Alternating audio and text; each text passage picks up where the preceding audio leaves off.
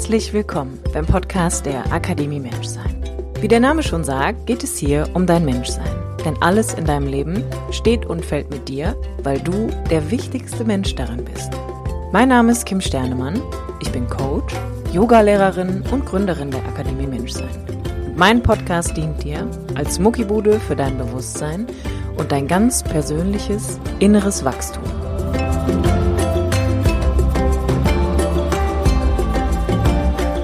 Hallo, herzlich willkommen zu einer neuen Episode vom Podcast der Akademie Menschsein mit mir, Kim Sternemann. Das heutige Interview ist ein Zweiteiler. Das heißt, heute erscheint die erste Episode und nächsten Mittwoch dann die zweite. Und es ist ein Interview mit der wunderbaren Maria Sanchez. Ich habe Maria gebeten, mit mir eine Podcast-Folge über das Thema Hochsensibilität aufzunehmen. Denn ich habe vor einiger Zeit mal eine Umfrage bei Instagram gestartet und da kam raus, dass euch dieses Thema sehr interessiert. Maria schildert mal aus ihrer Sicht als Traumatherapeutin, welche Erfahrungen sie in Bezug auf Hochsensibilität gemacht hat und was sie darunter versteht. Wenn du Fragen hast oder ein Feedback schicken möchtest, kannst du das gerne über die E-Mail-Adresse in den Show Notes machen. Und ansonsten wünsche ich dir jetzt erst einmal ganz viel Spaß mit der heutigen Episode und natürlich auch mit dem Teil 2 nächste Woche. Dann sage ich Hallo liebe Maria, schön, dass du nochmal da bist im Podcast der Akademie Menschsein mit mir. Herzlich willkommen. Ich ja, ich freue mich sehr, Kim. Ganz, ganz schön. Danke sehr für die schön. Einladung. Wir haben uns für das Thema Hochsensibilität entschieden. Und ich würde einfach mal vielleicht auch direkt so ein bisschen die Frage an dich übergeben. Kannst du aus deiner Sicht mal schildern, was ist Hochsensibilität und was sind deine Gedanken dazu? Hm. Es ist ja im Augenblick so ein Modebegriff. Ne? Das, da gibt es ja auch Bücher drüber und ähm, viele Menschen fragen sich, ne, bin ich hochsensibel oder manche Menschen empfinden eine Erleichterung, wenn jetzt eben dieser Begriff etwas deutlicher macht, wo sie bisher vielleicht keine, keine Definition für hatten, einfach nicht genau wussten, was ist eigentlich mit mir los.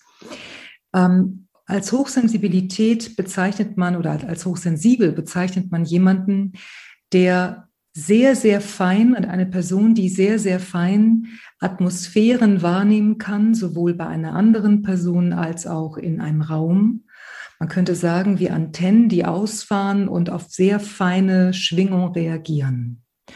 Und viele Menschen empfinden das als problematisch, weil es ähm, häufig wie ein überflutet werden ist. Und meine Erfahrung ist, ich habe in den Jahren ähm, als Traumatherapeutin viel, immer wieder mit Menschen gearbeitet, gerade auch in den letzten Jahren vermehrt, die, die, die eben sagten, ne, also ganz früher ich verstehe nicht, was mit mir passiert. Ich nehme so viel wahr, ich komme in einen Raum und ich habe das Empfinden, ich muss gleich wieder rausgehen. Es ist alles viel zu viel, ich fühle viel zu viel. Oder eben in letzter Zeit, eben in den letzten Jahren, eben wenn jemand sagte, ich bin hochsensibel, ähm, mit mir ist es, muss man so und so umgehen, ich brauche bestimmte Pausen oder so. Ich hatte auch ganz extreme Fälle. Ich erinnere mich an eine Frau, die auch bei mir in Therapie war, die nicht mehr auf die Straße gehen konnte, weil sie das Empfinden hatte, also sie tunt sich quasi überall ein und sogar aufs Land gezogen ist und auch ähm, sagte, wenn sie rausgeht, wenn niemand da ist, wenn sie mit der Natur ist, mit Tieren, meinte sie, geht das auch, aber nicht mit Menschen so gut. Also es war schon echt sehr extrem. Und ich mache mich jetzt vielleicht nicht beliebt mit dem, was ich jetzt sage, aber meine Erfahrung ausnahmslos, und das heißt nicht, dass, ähm, dass ich das jetzt labeln will, dass das jetzt für alle gilt, aber meine Erfahrung ausnahmslos ist, dass das mit einer Traumatisierung zusammenhängt.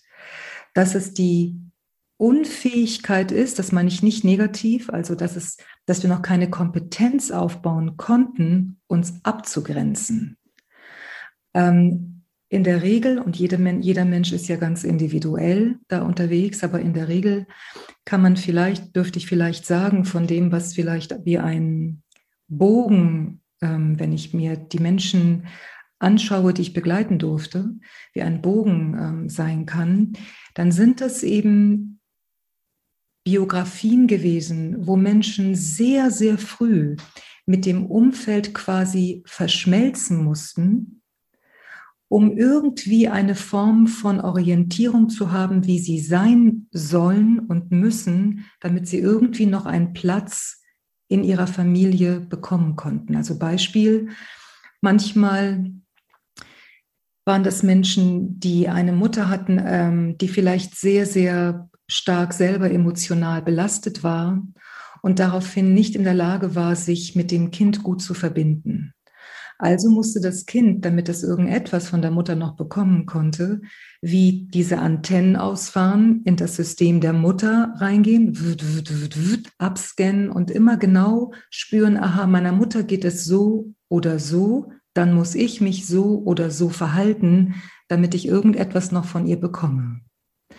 Oder das waren Menschen, die vielleicht mit einer mit einem suchtkranken Elternteil zu tun hatten, wo vielleicht ein alkoholisierter Vater da war und wo es überlebensnotwendig war, emotional überlebensnotwendig war, auch da die Atmosphären ganz, ganz fein zu checken, um zu wissen, wie muss ich mich verhalten. Und was man ausbildet an Fähigkeit, ist ja nicht etwas, was negiert werden kann. Diese Fähigkeit ist ja da. Also ich will überhaupt niemanden absprechen, dass da nicht eine ganz feine ähm, Ausbildung von, von feinsten Sensoren da ist. Das Problem ist, dass es gekoppelt ist an ein Überlebensprogramm, an ein emotionales Schutzprogramm, dass ich nicht mich abgrenzen kann, sondern dass ich wie verschmelzen muss mit dem anderen System, um mich orientieren zu können. Und dieses Überlebensprogramm, wenn das an eine, wenn aus diesem heraus diese Fähigkeit entwickelt wurde, dann können wir als Menschen nicht mehr auf Off schalten. Sobald wir in einen Raum reinkommen, wo Menschen sind, startet unbewusst dieses Programm und ich kann meine Fühler nicht wieder, wieder einziehen, weil das in meiner biografischen Verwundungs, in meinem mm, biografischen Verwundungskreislauf meine Gesundheit, meine psychische Gesundheit gefährdet hätte. Das heißt, um überhaupt eine Möglichkeit zu haben, diese Fähigkeit einzusetzen, also dass ich ausfahren kann, aber auch wieder einfahren kann, braucht es eine Hinwendung zu dieser Verwundung. Sonst bleibt immer die Kopplung von dieser Fähigkeit, von diesen feinen Sensoren mit der biografischen Traumatisierung. Mhm. Also es könnte sein, dass du gerade ein bisschen von meiner Kindheit gesprochen hast. Mhm. Und ich habe, also in meinem Kopf, wenn ich das so ein bisschen ergänzen darf, weil das ja. Thema für mich, das habe ich ja im Vorfeld auch schon gesagt, wurde, ist immer so an mich herangetragen worden. Mhm. Ähm, und ich habe mir viele Gedanken darüber gemacht. Und ich kann heute sagen, wenn ich zurückgucke auf mein Leben, es gab überhaupt keine Ich-Grenze. Ich war mhm. ein Wir. Genau. Also ich war, das Credo meiner Kindheit war, ich muss alles teilen, was ich mhm. habe und bin. Und ich muss immer gucken, dass alle anderen auch gut versorgt sind. Also mhm. das, wenn ich das zusammenfassen würde, was du sagst, dann stellt sich in meinem Kopf, also dann sehe ich mich selber wie es diese Ich-Grenze überhaupt nicht gab. Ich war alle. Genau. Ich war nur nicht ich.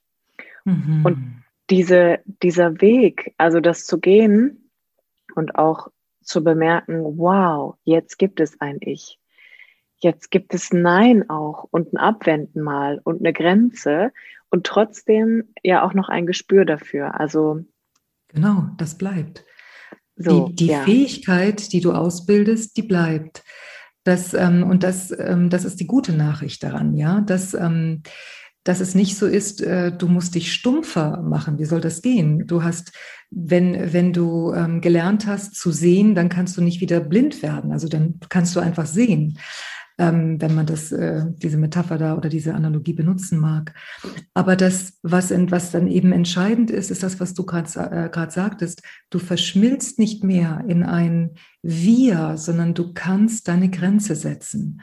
Und das ist ja auch ein weiter Weg. Ich weiß nicht, wie das jetzt ähm, für, für dich war, aber das Nein ist ja in so einem Fall dermaßen verboten, das Nein wird ja auch von einem Kritiker dann oft stark besetzt. Ne? Du bist so egoistisch und du denkst nur an dich und oh Gott, und jetzt geht es der Person so schlecht, aber du bist doch viel stärker und so. Ähm, da gilt es ja erstmal durch bestimmte innere Landschaften zu fahren und sich selbst da abzuholen, wo vielleicht vor vielen Jahren bestimmte Seiten in uns auf der Strecke geblieben sind, die vielleicht ganz gerne manchmal von der emotionalen Ebene her aufgestampft hätten und vielleicht ihre Empörung darüber, dass, wie du jetzt in deinem Fall sagst, ne, du immer für alle sorgen musst. Es ist ja menschlich völlig natürlich, dass wir dann auch eine Strömung vielleicht in uns haben, die eben sagt, nein, ich will nicht. Oder vielleicht auch ein Ärgernis darüber, warum werden denn meine Bedürfnisse nicht auch mal erfüllt?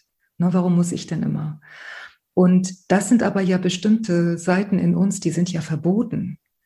Ne? Also das, das Problem ist ja, wir beginnen uns über das Überlebensprogramm zu definieren. Unsere Ich-Definition, obwohl wir kein richtiges Ich haben, ist dann eine Ich-Definition, die immer von einem Wir geleitet wird.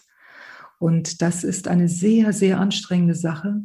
Deswegen ist auch meine Erfahrung, ich weiß nicht, wie das in deiner Geschichte war, ähm, mit Klienten meine Erfahrung, dass das mit sehr viel Erschöpfung ein, einhergeht.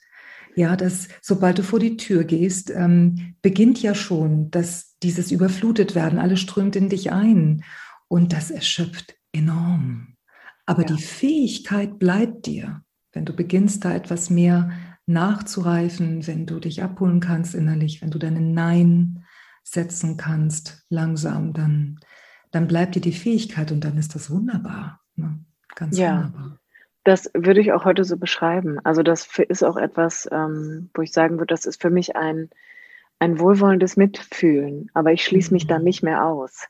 Mhm. Also es gibt für Schön. mich auch viel Mitgefühl und es gibt mich und das ist etwas, ähm, was ja. eine total, also was einfach sehr, sehr schön ist.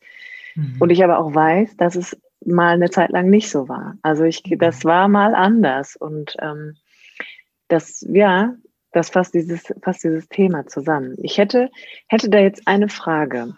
Mhm. Und zwar, ich gehe so ein bisschen davon aus, dass wenn wir auf diese Welt kommen, dass wir eh, und korrigiere mich, wenn ich, wenn das falsch auch einfach ist, was ich sage, aber dass wir auch eh in so einer erhöhten Sensitivität sind, damit wir diese Anpassungsmechanismen haben, oder? Mhm. Ja, das wäre so, also das wäre so grundsätzlich, ja. ist so grundsätzlich, weil ich weiß, dass dieses Wort Hochsensibilität oder man nennt es ja in der Wissenschaft, glaube ich, auch erhöhte Neurosensitivität, genau, genau. wird ja immer so ein bisschen, da schwingt ja was recht Abwertendes oder Bewertendes irgendwie immer mhm. mit. Also das ist ja mhm. erstmal für viele, und das kann ich auch total nachvollziehen, das ist ja auch sehr anstrengend und ermüdend und das kann ja auch einen großen Leidensweg nach sich ziehen.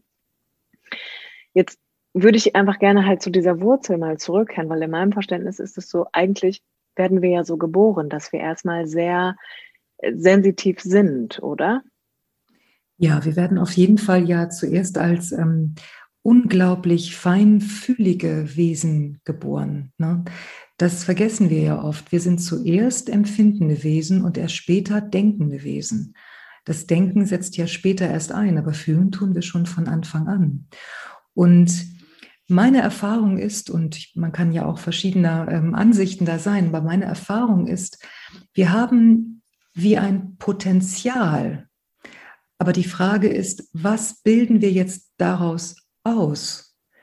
Denn letztlich glaube ich, und das ist auch meine Erfahrung, wenn ich ähm, in der inneren Einkehr bin, wenn ich eben mein, so Bewusstseinsreisen für mich mache und Bewusstseinsforsche äh, und so, dann, ähm, dann bin ich immer wieder sehr, sehr mh, hm, berührt, beeindruckt, fasziniert von den Fähigkeiten, die wir ja weiterhin, weiterhin ausbilden können oder auch neu ausbilden können das, und ich glaube, jeder kann das bestimmt nachempfinden, wenn jemand beispielsweise einen Bodyscan macht und beginnt mit einem Bodyscan und diese Person würde jetzt zwei Jahre lang jeden Tag einen Bodyscan machen und immer fein fühlen, dann wird sie nach zwei Jahren vollkommen andere Dinge wahrnehmen als vor zwei Jahren. Das heißt, unsere Fähigkeit, wahrzunehmen, ist, äh, für mich ist das wie ein inneres Universum. Das ist grenzenlos. Wir können sehr, sehr, sehr fein eintauchen. Und was ich wahrnehme, ist, wenn ich auch mit Kindern ähm, zu tun habe in meinem Freundes- oder Bekanntenkreis, was mich zutiefst anrührt. Gerade gestern Abend hat mir ein Freund von mir, der gerade Großvater geworden ist und der mir dann von seinem Enkel, ein ganz zauberhaftes Kerlchen, ähm, ein, ein Foto geschickt hat. Was mich zutiefst berührt, ist immer der Blick der Kinder. Ich finde, in, diesen, in diesem Blick ist diese, was du wahrscheinlich eben meintest, diese unglaubliche Offenheit. Mhm. Das ist ja ein Wahnsinn. Ne? Also von, auch von, den, von der ganzen Atmosphäre, vom Feinstofflichen her, der ist ja unglaublich viel offen. Selbst wenn es Schwierigkeiten in der Geburt gab und all das bei der Geburt gab, es gibt eine große Offenheit. Und jetzt, je nachdem, was jetzt passiert, ähm, müssen wir alle als Kinder unserer heutigen Zeit, unseres Zeitgeistes, müssen wir uns einschlanken. Wir schlanken uns im Bewusstsein ein. Wir, wir fahren sozusagen viel wieder zurück, weil wir uns gar nicht verbinden konnten. Wenn, man das, wenn ich das Bild nochmal verwenden darf von dieser Antenne, wir, wir fahren Fühler aus und wenn wir merken, da kommt niemand, wenn wir merken, da greifen wir ins Leere, wenn wir merken, das tut weh, dann bleiben wir da nicht offen, es sei denn, wir entwickeln diese Strategie, von der ich, wie ich äh, vorhin meinte, wir entwickeln daraus ein Überlebensprogramm, dass wir uns in den anderen ganz hineintun, aber uns verlassen müssen. Mhm. Zu Beginn ist es ja eher so, wir geben Signale in die Welt und wir hoffen, dass jemand antwortet. Und wenn jemand dann nicht antwortet, in welcher Form auch immer das dann geschieht, wir werden schreien gelassen. Unsere Mutter hat uns auf dem Arm, aber wir spüren, sie ist gar nicht bei uns. Unser Vater ähm, behandelt uns vielleicht etwas zu grob oder wir sind mit zu vielen ähm, Reizen konfrontiert. Es gibt ja auch Eltern, die ihr Neugeborenes gleich in, an Orte bringen, wo viel zu viel Geräusche sind, wo es viel zu laut ist. Kinder brauchen ja gerade zu Beginn ihres Lebens eigentlich eine gebärmutterähnliche Atmosphäre, weil wir werden streng genommen zu früh geboren. Wir können ja noch gar nichts. Ne? So. Wir müssen aber geboren werden, weil wir sonst nicht durch den ähm, Gebärmutterhals gehen könnten. Ne? Wir können, das funktioniert dann nicht mehr. Also was ich damit sagen möchte ist, ich glaube, dass wir sehr, sehr offen sind zu Beginn unseres Lebens, aber das ist wie ein, wie noch recht roh in dem Sinne ist, dass wir noch keine Handhabe dafür haben. Es ist, als wenn irgendwie ein Fenster immer auf ist. Aber jetzt geht es ja darum, wenn wir eben langsam heranreifen, dass wir genau wahrnehmen, was kommt denn durch das Fenster. Wir beginnen bestimmte Dinge auszubilden oder eben auch wir schließen das Fenster oder die Fenster. Und deshalb glaube ich, dass es vom Potenzial her in uns allen angelegt ist. Das glaube ich ganz sicher. Und die gute Nachricht ist ja auch, was angelegt ist, geht auch nicht verschütt. Also selbst wenn manche Menschen ähm, ihr Herz ganz zumachen mussten. Bei mir in meiner Kindheit war es äh, sehr, sehr stark so, dass ich meinen Körper stark verlassen musste, also sehr stark dissoziieren musste, um überhaupt irgendwie ähm, mit diesen sehr starken Schmerzen, ähm, mit, diesen, mit der Traumaenergie umzugehen, dann ist die gute Nachricht ja, es ist nie zu spät für eine Heimkehr. Nie. Weil was dich weggetrieben hat, ist ja noch im Feld und das kann genau das Tor sein, was dich wieder zurückbringt. Mhm. Du kannst dir nicht verloren gehen. Es ist eben nur eine Reise, die, die ein bisschen Zeit braucht und ähm, wo man auch Unterstützung benötigt. So. Absolut. Ja. Ja, das kann ich, ich glaube, ich würde jetzt gerne sagen, ich glaube, das kann ich richtig fühlen, dass man, mhm. man kann zurück nach Hause kehren. Und mhm. das ist auch so, ich glaube, das ist so ein bisschen, beschreibt ganz gut, wie ich mich so mit mir irgendwie gerade fühle. Also mhm. ich glaube, ich bin, bin so ein bisschen neben mir hergetrieben, schon auch in meinem Leben. Aber man kann, man kann schon auch zurück nach Hause finden. Das geht ja, schon. und letztlich ist es sogar, würde ich sogar vielleicht sogar noch ein bisschen es ähm, überspitzter sagen wollen, gehört nicht zu einem erfüllten Leben eine gute Beziehung mit sich selbst dazu? Und ist das dann nicht auf jeden Fall etwas, was auf unserer Fahne stehen müsste, die innere Heimkehr? Also vielleicht Wir können nach Hause kommen. Und wenn wir es nicht tun, jeder hat ja die Möglichkeit zu sagen, nee, ich will es anders haben, bleibst du in einer Zwangsehe mit dir selbst auf einer Ebene. Und du brauchst immer etwas Äußeres, was dir hilft, dass du diesen Graben, der in dir zwischen dir, also zwischen bestimmten Seiten in dir vorhanden ist, ähm, du brauchst immer ein äußeres Mittel oder eine äußere Person, die diesen Graben irgendwie weniger fühlbar werden lässt. Und wenn man sagt, ich möchte mein Leben so leben, okay, aber es ist einfach sehr schade. Es, es entspricht nicht der Weite des Bewusstseins von uns Menschen. So, ne? Ja. Wenn ich jetzt sage oder da so ein bisschen forsche, nehmen wir jetzt mal an, ich bin jemand, der sich fragt, ob er hochsensibel ist. Was würdest du sagen, sind so mehr, also Merkmale oder was sind Symptome, die ich möglicherweise habe? Woran könnte ich erkennen, dass ich Schwierigkeiten habe, meine eigene Ich-Grenze zu halten und immer mit allem anderen verschwimme? Mhm.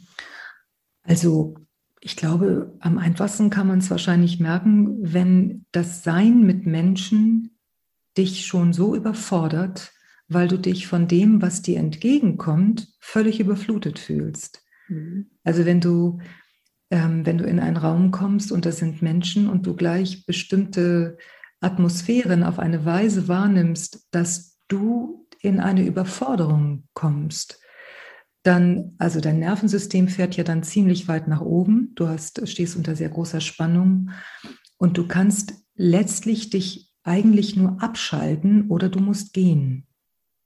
Das ist für mich eines der, der Hauptkriterien von dem, was Menschen mir berichtet haben. Ich bin aber auch dafür, und das, du hast es, wir haben ja auch im Vorgespräch ganz kurz darüber gesprochen, und da hattest du das auch erwähnt, Kim, dass ähm, es natürlich auch problematisch sein kann, überhaupt, also wie soll ich sagen, manchmal kann es hilfreich sein, etwas zu labeln, damit man ein bisschen das Empfinden bekommen kann, ich bin kein Alien. Mhm. Das, was ich die ganze Zeit fühle, wo vielleicht andere sagen, stell dich nicht so an, das bekommt plötzlich einen Namen. Da bekommt man eine Orientierung. Und das kann sehr, sehr wichtig sein. Gleichzeitig besteht aber genau darin auch die Gefahr, etwas zu labeln. Plötzlich mhm. habe ich ein Label. Und wenn es dann, weil hochsensibel klingt, finde ich erstmal positiv.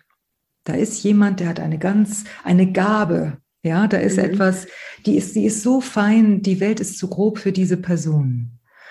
Und an der Stelle finde ich wichtig, dass, dass man da nicht ähm, sein Lager innerlich aufschlägt und sagt, ähm, äh, die Welt, ich, ich kann in dieser Welt nicht sein, die Welt ist zu grob, ja, weil das, was wir uns an dieser Stelle ja selber sagen, ist ja auch das, was, was uns dann auch jeden Tag erneut in diesem Kreislauf hält. Und wir sind Menschen, wir haben ein Recht auf diesem Planeten unter Menschen zu landen. Wir müssen nicht ein Dasein fristen, wo wir irgendwo in einer Hütte auf einem Berg leben und, ähm, und nur mit Tieren irgendwie kommunizieren können oder uns ein oder mit der Natur uns wohlfühlen, sondern es ist doch unser Geburtsrecht, dass wir uns auch in einem größeren Wir-Feld Menschheit, Menschen, dass wir uns auch hier, ähm, dass wir unseren Platz finden können.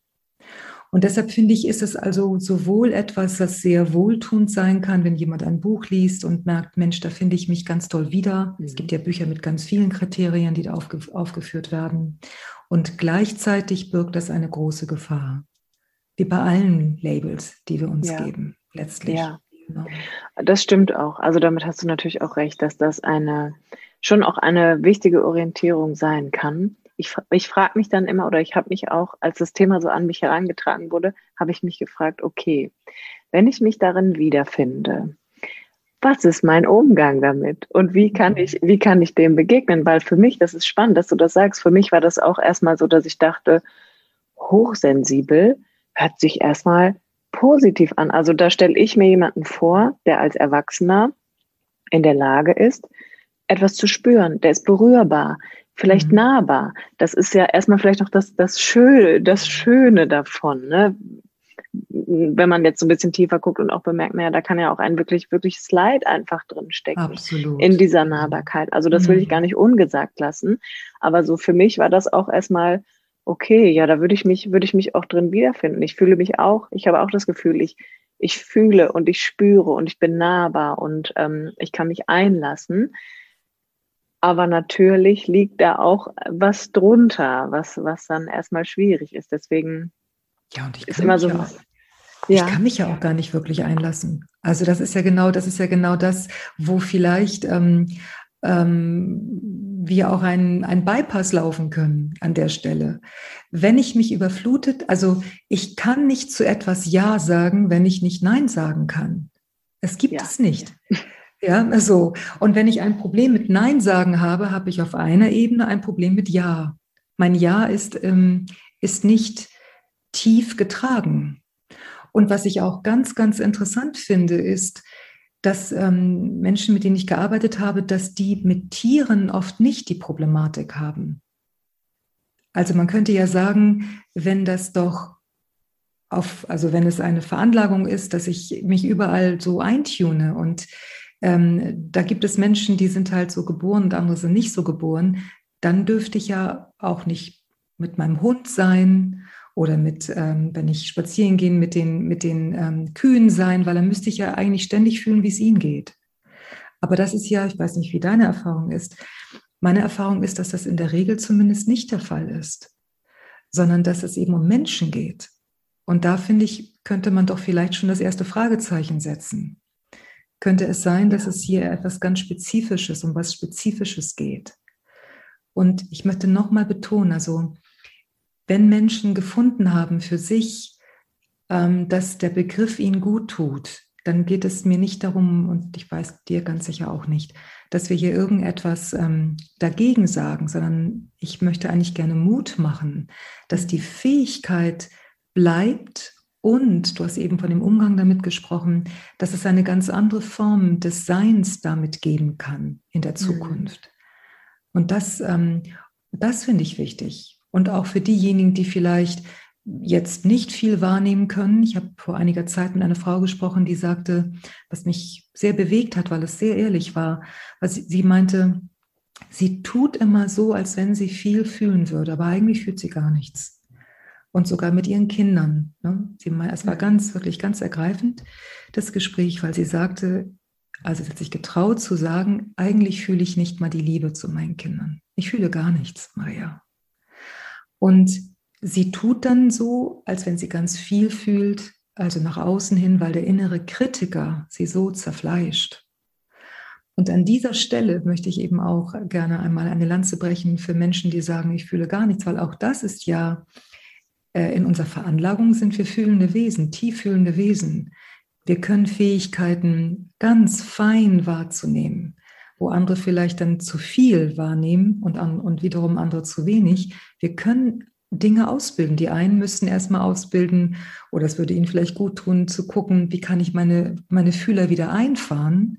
Und die anderen können ausbilden, wie kann ich sie ausfahren. Und das hat mit den Wunden zu tun. Was hat dafür gesorgt, dass ich sie einfahren musste? Was hat dafür gesorgt, dass ich sie ausfahren und gar nicht mehr wieder zurückbekomme?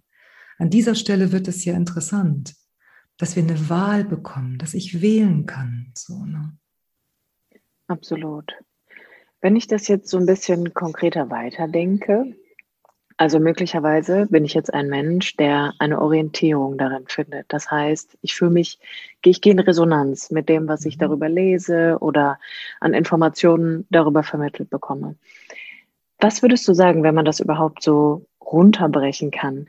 Was wären denn Möglichkeiten, dem einen Umgang möglich zu machen. Also das, was du so schön beschreibst, als wenn ich bemerke, ich bin immer in diesem, meine Antennen fahren aus. Was wären dann überhaupt erste Schritte überhaupt für mich, um mir zu ermöglichen, in, in diesen Rückzug zu gehen, in diese Ich-Grenze zurück? Mhm. Also ich würde erstmal sehr, sehr ans Herz legen, sich einen Überblick zu verschaffen, was für emotionale Strukturen in mir denn in dem Moment überhaupt da sind. Weil häufig sind wir dann mit der Seite absolut identifiziert, die sagt, das ist mir alles zu viel. In der Regel, zumindest ist das meine Erfahrung, gibt es aber noch ganz andere Seiten.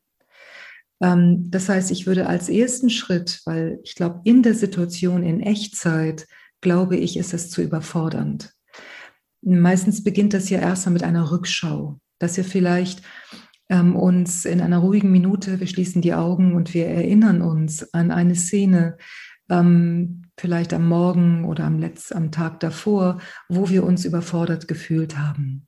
Und wir betrachten uns und nehmen aus der Entfernung, aus dieser beobachtenden Position erst einmal wahr, wie wirkt denn diese Person, also in dem Falle jetzt, wenn ich das jetzt wäre, wie wirkt denn Maria auf mich, wenn ich in der Rückschau Maria in der Situation nochmal sehe? Mhm. Weil häufig bekommen wir dann viel mehr Informationen, weil wir, weil wir drauf gucken können, wir sind wie rausgezoomt, als in der Situation selbst, wo wir aus einer bestimmten Brille schauen. Mhm. Und dann könnte es vielleicht sein, dass ich in dieser beobachtenden Position vielleicht bemerke, ja, ja, sie ist sehr, sehr überfordert. Ähm, und die Überforderung, ich glaube, sie hat auch Angst. Sie hat Angst und irgendwie ist sie auch, der ist auch, ich glaube, eigentlich würde sie am liebsten schreien. Am liebsten würde sie vielleicht auch schreien, Ruhe! Also ich bekomme plötzlich mehr Informationen.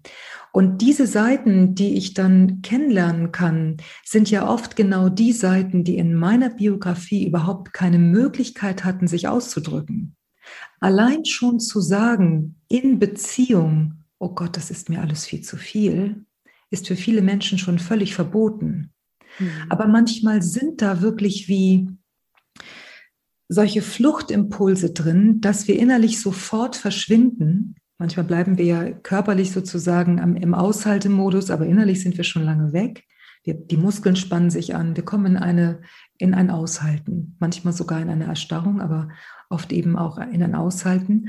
Und durch die Rückschau kann ich überhaupt vielleicht wahrnehmen, dass etwas in mir zum Beispiel schreien möchte und dann kann es ja im nächsten Schritt vielleicht die interessante Sache sein, noch gar nicht in Echtzeit, erstmal nur mit mir.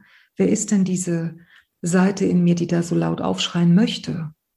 Oder es kann sein, dass ich sehe in dieser Rückschau, da ist eine Seite in mir, wenn, wenn sie dürfte, würde sie zusammenbrechen.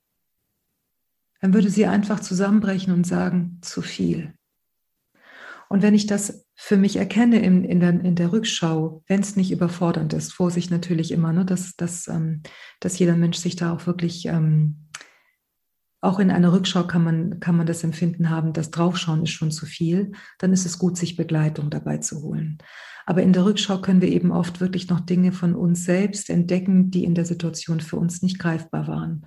Und wenn es zum Beispiel ist, dass eine Seite in mir dann zusammensagt, dann kann es ja sein, dass wenn sie zusammen sagt, ich dann im Nachhinein mit dieser Seite Kontakt aufnehme und weil auch das vielleicht etwas ist, was nie landen konnte in meiner Biografie. Und dann kann ich mit einem Symbol arbeiten, ne, die zusammensackende Seite, und dann kann ich als heute Person im Hier und Jetzt mit dieser, mit dieser kindlichen Seite in Kontakt treten. Das heißt, ich kann Landemöglichkeiten der verschiedenen Persönlichkeitsseiten in mir geben, was damals nicht möglich war. Mhm. Und wenn man das langsam macht, manchmal braucht es wirklich Begleitung, weil wie gesagt, wenn Trauma-Hit dabei ist, dann ist es ja auch wichtig, dass jemand den Rahmen hält, wenn ich mich diesen Verletzungen nähere. Wenn ich das mache, dann bekomme ich langsam ein, ein Empfinden für meinen Spielraum in der Echtzeit-Situation. Und dann kann es sein, dass ich vielleicht zu einer Freundin, also zu Menschen, denen ich erstmal vertraue, dass ich vielleicht dann zu ihr sage, oh Gott, ich bin gerade, ich merke gerade, ich, ich halte total aus. Ich, warte mal kurz, mal einen Moment, bitte nicht reden. Also wieder ein bisschen sich einbringen in den Wir-Raum. Mhm. Nicht nur, ich will hier weg, sondern was genau ist denn in mir, dass ich weg will? Und kann ich das vielleicht langsam in Echtzeit in den Wir-Raum bringen, selbstbestimmt in den Wir-Raum bringen, dass ich sage, so bin ich gerade da. Das ist eine große ja. Sache, das ist nicht mal eben so, aber das kann man lernen. Ja. Und so wird die Welt weniger zum Feind. Ja. Mhm.